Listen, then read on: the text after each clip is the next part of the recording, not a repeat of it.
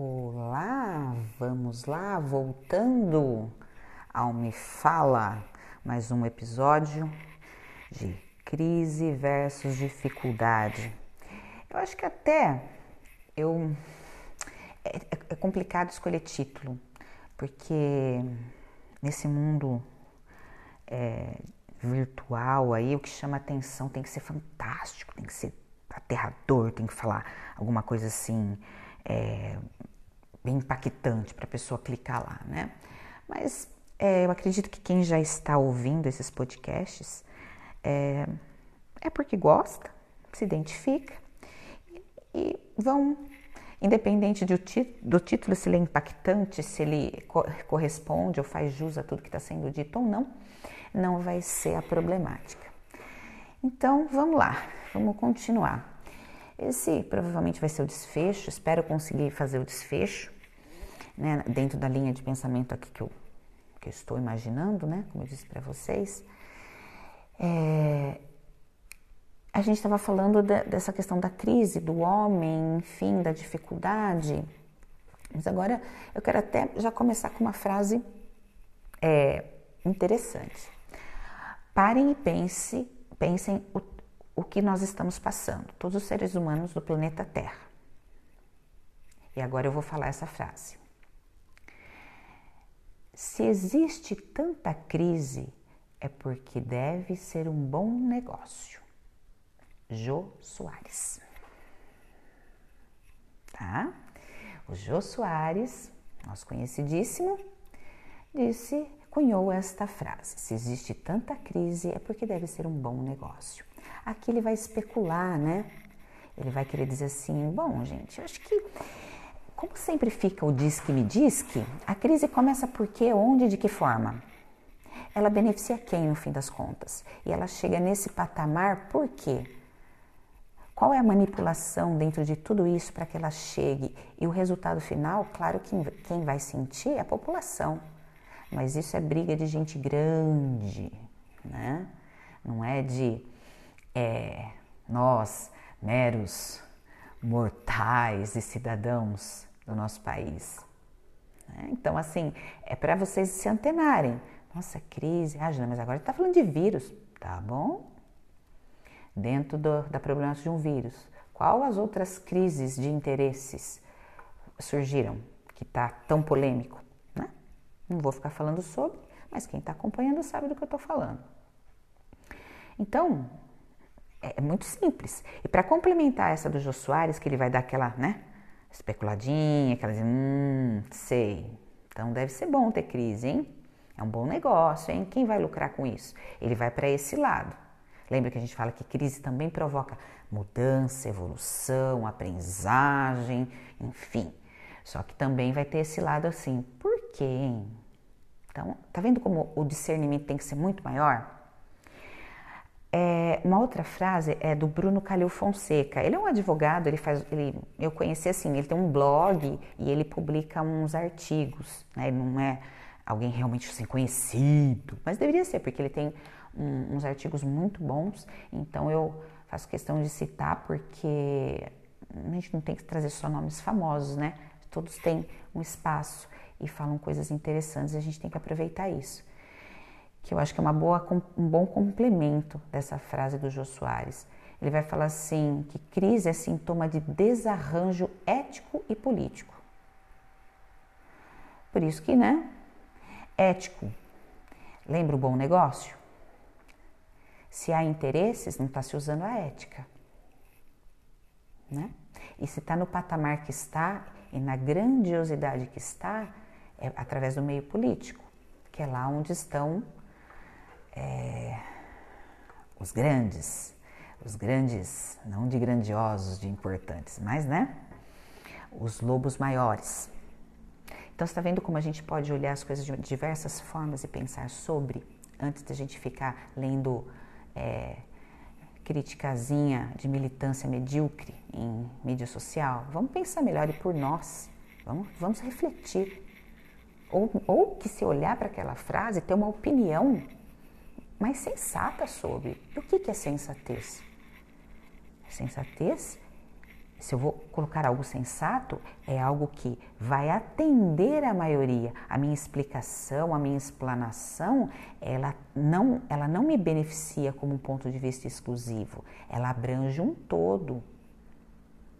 Não uma opiniãozinha rasa, né? De baixo calão ainda, né? O pessoal usa um vocabulário terrível. Então, é, se a gente for pensar crise, a gente pensa que tudo o que acontece desde o nosso nascimento, é, a, a, crise parece uma palavra um pouco pesada, né? Mas sofrimento também, né? É uma palavra que impacta um pouco. De qualquer forma, nós nascemos já, é, como disse o um professor, ele falou assim: a gente nasce já apanhando, né? Que é aquela batidinha que o o médico dá nas costas do bebê para desobstruir as vias aéreas, né? Então, é, já, já chega tomando porrada, que é para saber onde chegou. Né? Então, é, é, é, bem engraçado visto por esse lado. Então, é do tipo, ó, aqui não é fácil não. E aí você vai passando por situações, e até se a gente for pegar contexto de é, infância, adolescência, nós não, não, temos as crises adolescentes, desde as mais banais até as mais complexas, depois a, a, a crise do jovem que não sabe o que vai cursar na faculdade, e, e, e o homem ou a mulher que vai ser, né? Não vai ter todo um, um, uma um estado até de conflito, por quê? Porque eu preciso pensar, estou incomodado, não sei, preciso resolver. E isso que gera mudança, isso que gera o crescimento. Então não, não é necessariamente ruim. Mas como desfecho, vamos tentar pensar assim. Por que, que eu faço da crise uma grande dificuldade? Porque eu a interpreto segundo um pensamento muito pequeno, muito raso, muito quase insignificante. Porque se eu ampliar, eu não vou ver dessa forma. Eu não vou achar que isso é tão dificultoso assim. E é assim, ó, é aquela frase que eu falo, né? Não é nem minha, isso eu já ouvi de sei lá de onde eu ouvi. É assim, tem solução? Bora. Não tem? Então já está solucionado. É simples assim.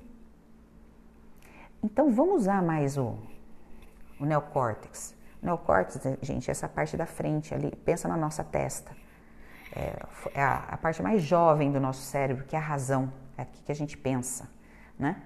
Então, o cérebro do homem, lembra, evolução? Ele foi tchuc, tchuc, tchuc, crescendo, crescendo e a gente adquiriu essa partezinha, justamente chamada razão. Será que a gente consegue acessar essa razão com, com coerência? Não sei. Mas de qualquer forma, vamos tentar entender que no fechamento de tudo isso, o que, que o, como que o homem lida, né? O que os filósofos falam sobre o homem e o que, que a gente pode esperar do homem, da figura humana, para tentar viver sobre esse arsenal de informações e de situações tão complexas.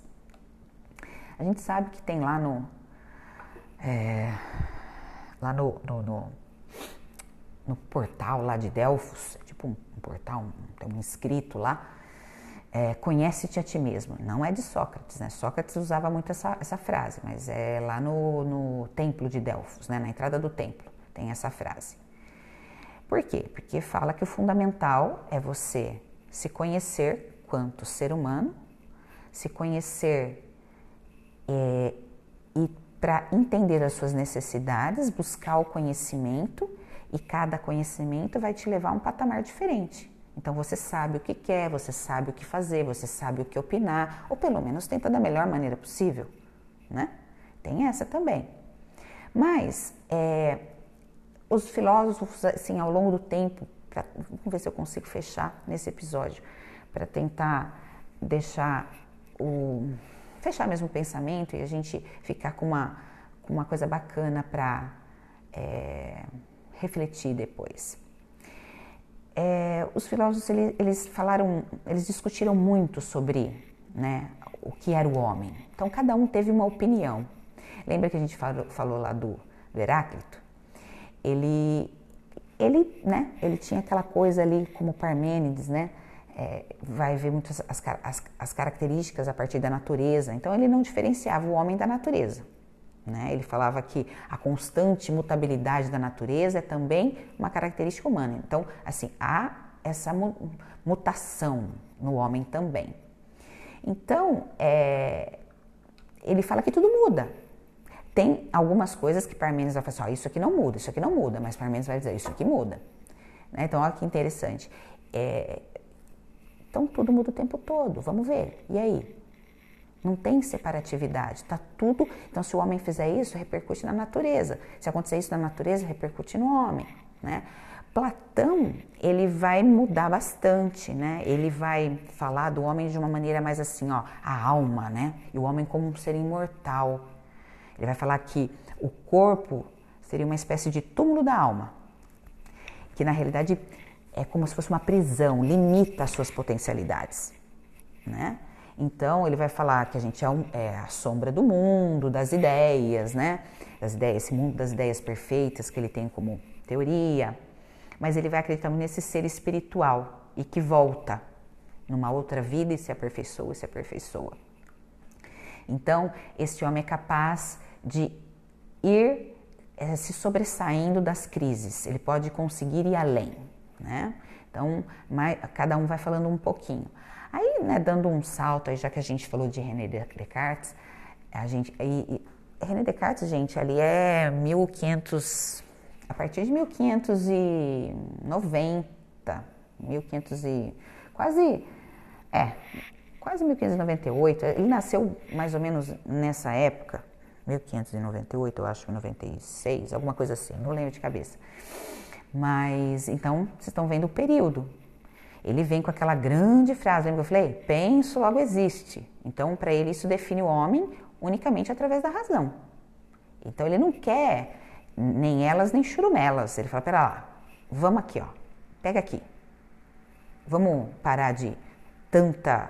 É, até por causa da, da religião, né? Ele, vamos parar de toda essa mística, essa coisa arada toda. Vamos pegar cientificamente e, e investigar o ser humano, as situações, até para minimizar as crises, as dificuldades, o, o porvir. Né? Então ele vai bater muito nisso. Ele fala que a natureza humana ela possui a priori esse Deus, né? Mas ele, ele trata de um Deus mais filosófico e ele fala que é um ser infinito, uma suma inteligência, mas é, ele não, mas não está relacionado ao Deus revelado a partir da tradição judaico-cristã, tá? Ele vai, não é que ele não acredita em Deus, mas pelo contrário, mas ele vai falar assim, ó, Deus não é desse formato que vocês estão falando. Ó, Deus é esse aqui. Ele, ele tem uma inteligência, ele faz tudo corretamente, a partir inclusive da razão. Né? Olha só, né? cada, você vê, cada pensamento é interessante. É, eu não sei se vocês já ouviram, ouviram falar de Maquiavel, um dos principais livros dele é O Príncipe. Ele foi um grande influenciador de, de vários governantes. E o livro dele virou uma inspiração para vários reis, né? Nicolau Maquiavel. Então ele ele era um influenciador, vamos dizer assim. E esse nesse o príncipe nesse livro, ele vai dizer como um rei, um príncipe deve ser. A partir da política, da guerra, disso, daquilo, tá, tá, tá, tá, tá. É, o livro não é grosso, é um livro fino, né? Mas assim, é impactante, tem coisas muito interessantes e, e, o cara, assim, ele era muito inteligente. Mas, claro, né? É, foi um, um cara, é, é toa que tem a expressão maquiavélica. Por que maquiavélica? Aquele que maquina, aquele que elabora, aquele que vai fazer alguma coisa para é, ter vantagem. Então, ele já fala assim, ele já estraçalha. Ele vai ter uma ideia assim totalmente pessimista do homem. Ele fala que os homens são egoístas, cruéis e traiçoeiros. Então, é, ele acha que por isso a gente tem, né, no caso o homem contra o homem, deve se impor com violência para não ser traído ou para não perder a liderança. Tá vendo? Então ele vai falar assim, ó, você tem que manter é, a sua posição através do que? Da violência, através de, de táticas também, né? Porque ele, o homem é egoísta, ele é traiçoeiro, ele vai te enganar. Então era essa a filosofia dele. Então era muito otimista. Então ele, ele falava das crises, ainda mais que tinha estava muito na Espanha, com, um, com Inglaterra, e, enfim, e, e, quem casar com quem, e quem que fica onde, né? Procurem esse período aí da história, vocês vão achar bastante coisa interessante. E aí tem ele nesse meio tentando fazer a política, né? Então ele fala que é um período, é um período naquele tempo de crise de, de governo mesmo, né? De território muito ainda é, turbulenta, tinha muitas invasões ainda, tinha muita aquela coisa. França invade não sei onde, Inglaterra invade não sei o quê. Então tinha muita disputa ainda. Tá? Então ele vai falar desse, desse homem nesse formato. É, Thomas Hobbes vai falar também que o homem é egoísta, ele, ele só se importa com ele e aqueles que são próximos, ou seja, né, eu e os meus. Né? Então ele falava que o, o homem precisa de regras porque em estados de crise é, o homem não vai agir bem, né? Porque é a natureza dele. John Locke, por exemplo, que é um, é um filósofo também ali a partir de 1600, 1630 em, diante, é, ele ele já vai, ele vai, ele vai ser mais bonzinho, assim, ele vai ser mais otimista sobre a natureza humana. Ele vai falar assim que o homem ele é bom, ele é altruísta, né? Ele vai falar assim que o homem pode, é, em momentos de conflito, ele, ele chama contrato social, né? É, é tipo assim, considerações é, em consentimentos em prol da ordem social. Não, né? e, não, e não coisas para colocar regras para impedir, para bloquear o, o ser humano, mas para, inclusive, é, dar ordem, colocar ordem, né? Então ele vai falar de democracia e tudo mais. Então é bem interessante que ele vai, ele vai para esse, esse rumo. Mas aí, gente, aí vai ter muitos que falam sobre homem. Mas por que, que eu estou falando isso? Porque o comportamento humano é o que vai definir a, a interpretação da crise. Se tem uma crise ela vai ter a grandiosidade ou a importância que, para o final das contas, eu atribuí a ela. Só que se eu não tenho uma opinião formada, porque eu não conheço nem a mim mesma, eu não tenho informação, eu sou uma pessoa inculta, rasa, básica, que opinião eu tenho? Eu pego opinião das mídias. Eu pego fake news e fico ainda compartilhando, porque eu acho que, ah, todo mundo está falando, tem um monte de gente falando, então eu vou falar também. Então eu tô, fiz toda essa, essa roda toda para falar que o homem não enfrenta bem suas crises, né, o ser humano, por conta que a interpretação geralmente nunca é realmente dele. Quando é dele, na maioria é equivocada, não é a partir do real. Né? Então, o que, que é real hoje? Embora nós tenhamos tanta informação e tantos meios de nos informar. E como é que a gente é tão passado para trás? Nunca a gente sabe o que realmente é verdadeiro. Então, assim, é, não é à toa que Kant, né? Lembra lá do texto que eu falei? Emmanuel Kant, ele vai falar que o, ele vai falar assim que o homem tem que ser pura razão e acabou. Ele não tem que obedecer os, os sentidos dele, porque inclusive esses sentidos eles vão influenciar nas decisões morais. Então, o que, que ele vai falar? Do sensorial, do homem que quer o prazer, que quer. É igual assim, tá tudo caindo, mas estão fazendo festa particular, estão fazendo churrasco, o povo tá saindo, tá tudo. Nossa, tá em crise, estão reclamando. Então, mas, ué. Aí as pessoas vão, ah, mas eu tenho que viver. Tá bom, então tá. Eu já, eu já encerro ali, eu nem vou adiante. Tá bom, se essa é a sua justificativa, então vamos continuar e disseminar vírus para tudo quanto é lado, né? Mas tá vendo? É, são coisas muito particulares. Então vai, vai precisar do quê? Vai precisar de grandes conflitos, crises ma maiores ainda para a gente chegar a um, um nível de perceber a nossa existência como algo que se constrói. Quem vai falar de existência é, construída né, é Sartre, Jean-Paul Sartre, é um filósofo francês. Ele, inclusive, ele, ele vem do existencialismo. Ah, que bacana, eu associei uma coisa a outra.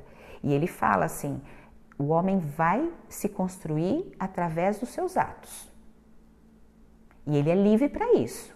E ele tem, e ele pode fazer tudo. Então ele deve fazer. Mas e aí? Qual é a consequência? Então, é, a nível de pensadores, tem muitos, né?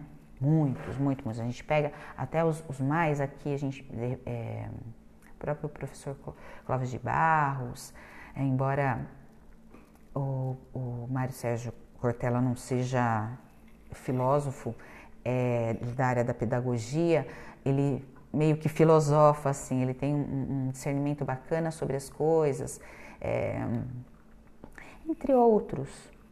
Né? Então, assim, vamos tentar pegar essas informações e vamos ver o que, que a gente pode fazer com elas. Eu acho que o melhor, não sejamos influenciados. Tenha pelo menos a sua opinião. Ela, e se ela estiver errada? Ué, só não esteja fechado. Porque se ela estiver errada, você conserta, você revê, você repensa. Entendeu? Não, não tem. Ah, não, então eu cheguei a essa conclusão, ela é única. É ela e acabou. Não, eu tenho esse, esse ponto de vista. Eu ainda não conheci ou tive informação de algo diferente que me fizesse pensar de modo contrário. Então, isso aqui faz mais sentido para mim. Mas estou aberto a. Mas me convença com argumentos, né? É, que é aí é que vem a, a filosofia, né? É, argumentos que sejam plausíveis, ou seja, que tenham coerência para refutar aquilo que eu estou dizendo. Para ser contrário, aí beleza, vamos lá, você está certo, valeu, me ajudou. Gente, é isso. Eu quis meio que é, navegar por todo esse meio de filósofos e de frases, para ficar até um, um, uma série um pouquinho diferente, mas que tem tudo a ver com, com o que a gente está vivendo, né? Então, é, vamos tentar pensar melhor sobre a vida, sobre como a gente conduz a vida, né? Acho que é importante a gente ter é, uma visão além. E esse, esse conhecimento que pode se tornar sabedoria é o que vai fazer com que nós possamos mudar, que seja a nossa casa. Porque se nem, se nem teu lar tem harmonia, se você não dá conta nem do teu lar, com certeza não, não vai ter muita propriedade para opinar sobre outras coisas ou para dar conta sobre outras coisas. Então, é, vamos olhar até primeiro uh, o nosso quintal antes de olhar o quintal do outro. Bom, um abraço imenso para vocês que acompanharam pacientemente. Fica aqui o meu beijo, meu abraço, minha sincera, meu sincero carinho por estarem acompanhando. Até mais, gente. Até o próximo. Tchau, tchau.